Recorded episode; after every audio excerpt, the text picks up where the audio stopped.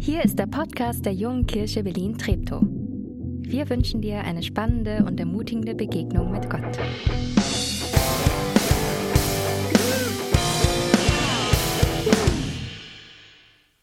So groß ist der Herr, der kann sogar Französisch, das ist super genial.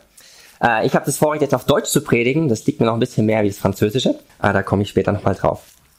Wie auch der Nathanael bin ich angestellt als Pastor, Gemeindegründer äh, und die Begründung meiner Arbeit, die findet sich in Matthäus 28, 18. Da steht, mir ist alle Macht gegeben, im Himmel und auf der Erde. Darum geht zu allen Völkern und tauft sie im Namen des Vaters und des Sohnes und des Heiligen Geistes und lehrt sie alle Gebote zu halten, die ich euch gegeben habe. Und ich versichere euch, ich bin bei euch bis ans Ende der Zeit. Deshalb soll ich Gemeinde gründen. Nadja hat es vorhin gesagt, vor 13 Jahren hier in Berlin, zwischenzeitlich in Mecklenburg-Vorpommern in der kleinen Stadt Neubrandenburg, zwei Stunden nördlich von Berlin. Und jetzt in Frankreich, in Montpellier. Was ist überhaupt der Sinn und Zweck von Gemeinde? Ist der Zweck, viele Mitglieder zu haben? Ich muss ehrlich sagen, natürlich wollen wir viele Leute in unserer Gemeinde, aber war das auch der Schwerpunkt von Jesus? Oder hat er etwas anderes betont? Nach seinen drei Jahren Dienst, da hatte Jesus keine große Gemeinde hier auf der Erde hinterlassen. Aber ich glaube, wäre es sein Wunsch gewesen, hätte er sicher eine große Gemeinde haben können. Aber stattdessen hatte Jesus Menschen gesucht, die ihm folgen wollen, mit denen er sein Königreich baut. Ist Sinn und Zweck der Gemeinde, ein schönes Gebäude zu haben oder hier im Kino? Ähm, coole Location, vielleicht ein Café, Jugendtreffen, Sonntagsschule oder einfach Angebote, wo einfach für jeden was dabei ist? Ich glaube inzwischen nein. Jesus hat von alledem nichts gesagt. Aber was ist dann der Sinn und Zweck von Gemeinde? Sinn und Zweck ist es, was Jesus uns geboten hat zu tun. Nämlich zu gehen und Menschen zu seinen Jüngern zu machen. Jesus hat seinen Jüngern an keiner Stelle gesagt, geht hin in alle Welt und gründet Gemeinden. Nee, hat er nicht gesagt. Er hat gesagt, dass sie hingehen sollen, um Jünger zu machen.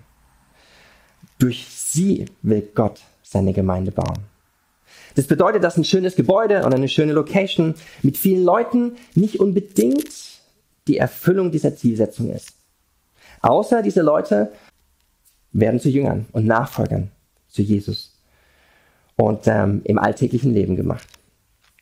Bei der Frage, ob eine Gemeinde gesund ist oder nicht, sollte es deshalb nicht um die Anzahl der Leute gehen oder die Größe des Gebäudes oder die Höhe der Finanzen.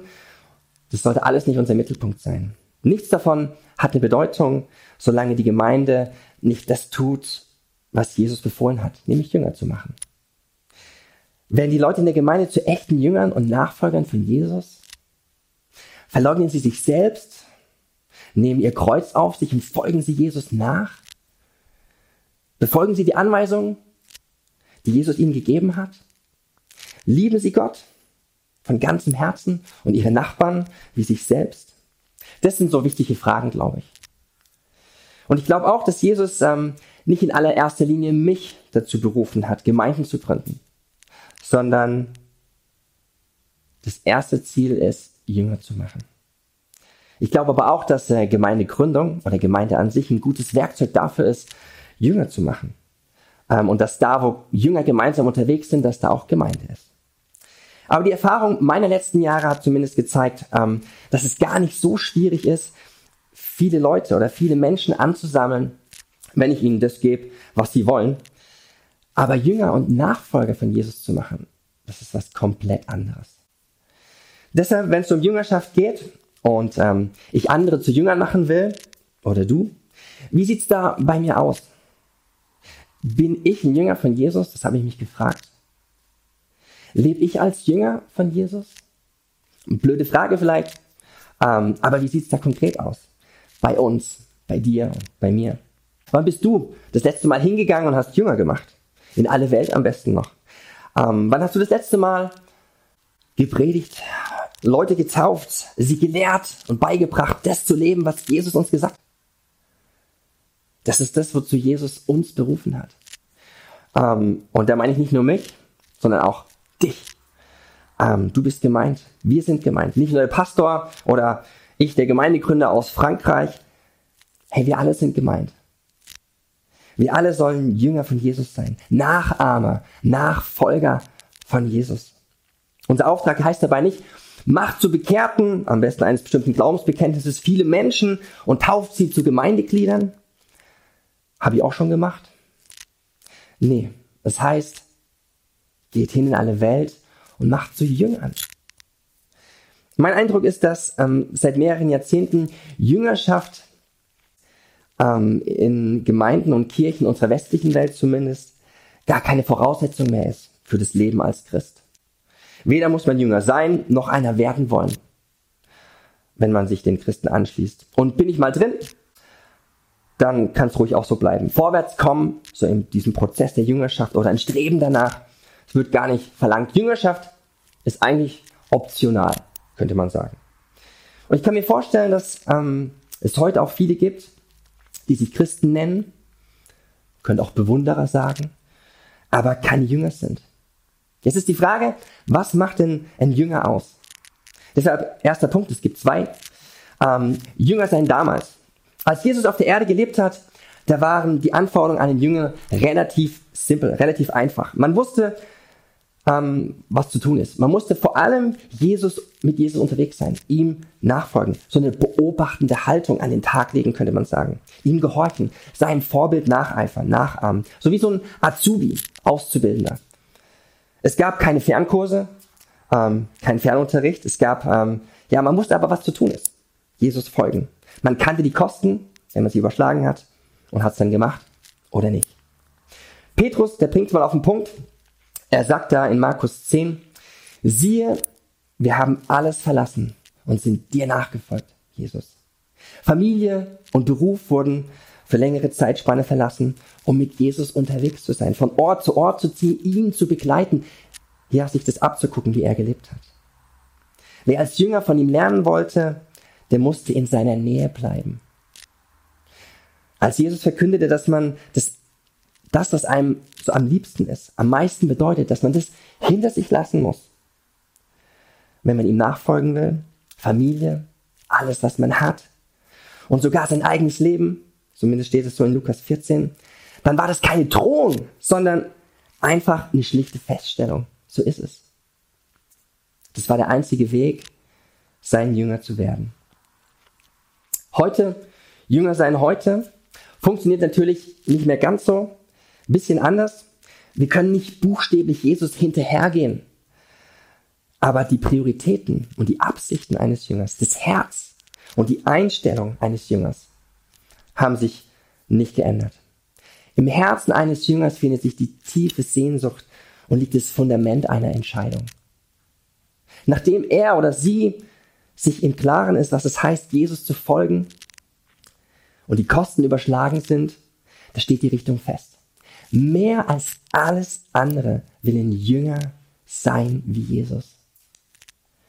Ein Jünger von Jesus ist also jemand mit dem Ziel, wie Jesus zu werden, könnte man sagen der sein Leben durch viele kleine und auch große Entscheidungen und Taten diesem Ziel systematisch und schrittweise anpasst. Einen anderen Weg gibt es einfach nicht. Das muss dir klar sein, das muss mir klar sein. Auch ähm, gerade wenn ich in Zukunft Jünger machen will oder als Jünger leben will. Im Gegensatz dazu gibt es aber auch die Nichtjünger, will ich es mal nennen, ob nun Mitglied einer Kirche oder Gemeinde oder nicht, die etwas Wichtigeres zu tun haben als Jesus ähnlicher zu werden. Vielleicht hat er oder sie einen Acker gekauft oder fünf Gespanne Ochsen ähm, oder er hat geheiratet. Das sind so Beispiele aus der Bibel. Heute werden es vielleicht schon die anderen Beispiele. Ist egal. Welche Ausrede auch immer vorgebracht wird, sie zeigt eigentlich nur, dass irgendwas auf der Liste unseres Lebens, ob Sicherheit, Ruhm, Reichtum, Macht, Genuss, Spaß oder auch nur Ablenkung, dass uns das davon abhält, Jesus bis ins Letzte zu folgen, bis ins Letzte so treu zu sein. Und wenn ich vorhabe, Jünger zu sein, wie Jesus zu werden, dann wird sich das auch praktisch zeigen, innerlich wie äußerlich. Man könnte sagen, den Glauben leben, vielleicht schon mal gehört. Heißt ja auch, Glaube ohne Werke ist tot, also kein Glaube. Und äh, wie drückt sich Glaube aus? Wie wird Glaube sichtbar? Jetzt kommt ein ganz altes Wort, vielleicht auch ein unbequemes Wort, aber das Wort ist im Gehorsam. Gehorsam. Der Teufel glaubt nämlich auch an Gott und die Dämonen tun es auch, steht in Jakobus 2. Aber der Unterschied zwischen einem Jünger ist, dass ein Jünger Jesus gehorcht. Dass ein Jünger Jesus zum Vorbild hat, ihn nachahmt, ihm gehorcht. Jesus hat die Menschen damals vor bestimmten religiösen Führern, Schriftgelehrten und Pharisäern gewarnt. Er hat gesagt, alles nun, was sie sagen, das tut und haltet, aber nach ihren Werken handelt nicht. Denn sie sagen es zwar, aber tun es nicht. Ich habe mich also gefragt, okay, was würde Jesus heute von mir sagen? Was würde Jesus heute von dir sagen? Haben wir die Wesensart der Schriftgelehrten und Pharisäer übernommen und zur obersten Priorität in unserem christlichen Leben gemacht? Ich habe oft gesagt, gerade so als Gemeindegründer und Pastor, die reden ja immer viel, ich möchte kein so ein frommer Schwätzer sein, sondern ich möchte jemand sein, der auch lebt, was er glaubt. Leider muss ich gestehen, dass mir das nicht immer gelingt. Und es geht hier gar nicht um Perfektion oder darum, sich irgendwas bei Gott zu verdienen. Keiner von uns kann sich die Erlösung verdienen. Und trotzdem kann jeder Mensch aktiv werden, um sie zu bekommen. Paulus zum Beispiel, er war nicht perfekt. Aber er lebte immer so nach vorne, immer weiter dem Ziel entgegen. Er war fest entschlossen, wie Jesus zu werden. Und hat gleichzeitig aber auch an dieser Gnade festgehalten, die ihm diesen Weg überhaupt erst ermöglicht hat. Einmal hat er gesagt, folgt meinem Beispiel, wie ich dem Beispiel Christi folge. Stell dich das mal vor, ich, also gut, die meisten von euch kennen mich vielleicht gar nicht, aber wie krass wäre das, wenn ich jetzt hier so stehe und sagen könnte, hey Leute, folgt meinem Beispiel, wie ich dem Beispiel Christi folge. Hey, wenn ich diese Sehnsucht spüre, so ein ausstrahlendes Leben mit und für diesen Jesus zu leben, da sollte ich mich fragen, bin ich, bin ich so ein Azubi von Jesus? Bin ich sein Nachahmer? Bin ich sein Nachfolger? Oder entspreche ich nur dem derzeitigen üblichen Standard ähm, von einem Christen oder Berufschristen in meinem Fall? Bin ich nur ein Bewunderer? Und die Frage, die sich mir als Gemeindegründer, Pastor und Christ immer wieder aufdrängt, ist, habe ich mich wirklich im Vertrauen auf diesen Gott der Aufgabe gewidmet, Menschen zu jüngern, also Menschen zu jüngern zu machen, zu Nachfolgern? Oder ist es mein oberstes Prinzip? Oder manage ich nur die Firma Gemeinde oder die Gemeindegründung des Projekts? Was ist dein oberstes Ziel als Christ, als Jünger? Nennst du dich nur Christ oder lebst du als Jünger? Bist du Bewunderer oder Nachfolger? Wie man jetzt in diesem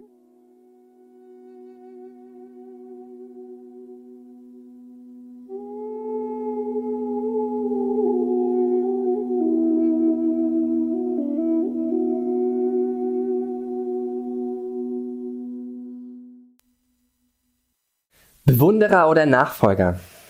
Mein Gebet für uns alle ist, dass wir wirklich mit Mut und Glauben die Entscheidung festmachen, Jesus nachzufolgen, kompromisslos, als seine Jünger in dieser Welt zu leben und wieder andere zu Jüngern zu machen, zu Nachfolgern zu machen.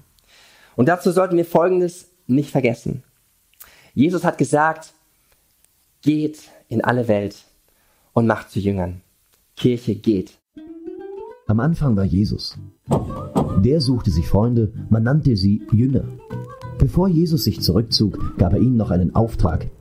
Geht zu den anderen, ladet sie ein, macht sie zu Jüngern. Alle. Puh. Das war gar nicht so einfach, aber sie taten es und immer mehr Menschen glaubten an Gott und es entstand die Kirche. Keiner wusste genau warum, aber über die Jahre hinweg zog man sich in eine Art Burg zurück. Die war eindrucksvoll, bot Heimat und Sicherheit. Und während sie so in ihrer Burg lebten, fiel einigen auf, dass es außerhalb der Burg viele Menschen gab, die schutzlos waren und es dort ganz schön rau zuging. Und sie taten ihnen leid. Da erinnerten sie sich wieder an ihren Auftrag. Und sie berieten sich. Und einer hatte die Idee. Wir laden sie zu uns ein. Aber kaum jemand kam. Das war ganz schön traurig. Dann hatte einer die Idee. Wir machen ein cooles Programm. Wir nutzen neue Medien. Aber kaum jemand kam. Das war ganz schön frustrierend. Und sie hatten die Idee. Wir machen da draußen einen Event. Sie hatten viel Spaß zusammen, doch nur wenige kamen mit. Nun, das war diesmal nicht ganz so traurig. Aber einige wollten mehr. Sie hatten eine revolutionäre Idee. Sie gingen los, nicht nur ein bisschen, nein, ziemlich weit raus.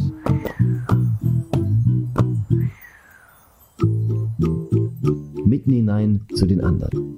Und dort blieben sie. Mit ihren neuen Freunden sprachen sie über ihre Interessen und irgendwann auch über Jesus. Und das Ergebnis war eine frische Form von Kirche. Und sie hatten einen Grundsatz. Keinen Rückzug mehr. Kirche, Kirche geht, ähm, denn ganz einfach gehen macht Jünger. Ähm, und das ist unser Auftrag, Jünger machen. Wie vorhin schon gesagt, im Herzen eines Jüngers findet sich die Sehnsucht und liegt das Fundament einer Entscheidung. Mehr als alles andere will ein Jünger sein wie Jesus. Und vielleicht ist es heute für dich dran, so wie für mich, Gott um Vergebung zu bitten. Da, wo ich ungehorsam gewesen bin, nicht gehorsam war, wo ich meinen eigenen Weg gegangen bin. Das Geniale ist bei Gott, habe ich jemand vor vielen Jahren in Berlin gehört, Gott ist nur ein Gebet weit von dir entfernt. Und er freut sich, wenn du kommst, zu ihm kommst. Vielleicht ist heute auch ein guter Tag, um diese Entscheidung wieder neu vor Gott zu treffen oder zu bestätigen. Jesus, ich entscheide mich heute mit Mut und Glauben, dir zu folgen, ohne Kompromisse. Als dein Jünger in der Welt zu leben und andere zu Jüngern zu machen. Ich will nicht länger Bewunderer, sondern Nachfolger sein. Für mich persönlich ist es immer eine Hilfe, wenn ich Gott so ein Zeichen geben kann. Ein Zeichen einer Entscheidung oder wenn ich eine Erinnerung an meine Entscheidung mit nach Hause nehmen kann, wenn ich so aus dem Gottesdienst komme. Und deshalb möchte ich dich einfach ermutigen, also zumindest für die, die hier im Kino sitzen, wenn du zu Hause bist, musst du das selber machen, einfach diese Entscheidung zu treffen und dir so ein Streichholz zu holen. Es gab mal einen schlauen Mann, Augustinus Aurelius, Kirchenvater, Heiliger, der sagte mal, nur wer selbst brennt, kann Feuer in anderen entzünden. Und tatsächlich ist es genauso das, was ein Streichholz tut. Andere Dinge anzünden. Und genau das ist es, was ein Jünger tut. Das Feuer der Liebe Gottes in anderen anzünden. Nimm dieses Streichholz mit am Ausgang, steck dir das Streichholz in deine Hosentasche, in deinen Geldbeutel oder sonst wohin, wo du es immer wieder findest, immer wieder siehst, dich immer wieder erinnerst. Ja, Jesus, ich habe mich entschieden, mit Mut und Glauben dir zu folgen, ohne Kompromisse. Als dein Jünger in der Welt zu leben und Jünger zu machen. Und ich will nicht länger Bewunderer, sondern Nachfolger sein. Amen.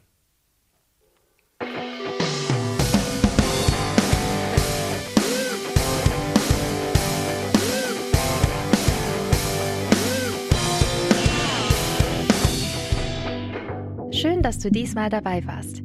Wenn du mehr über den Glauben erfahren möchtest, dann schreib uns gerne an info@jkb-treptow.de oder besuch uns einfach persönlich. Alle Infos findest du unter jkb-treptow.de. Wir wünschen dir eine gesegnete Woche.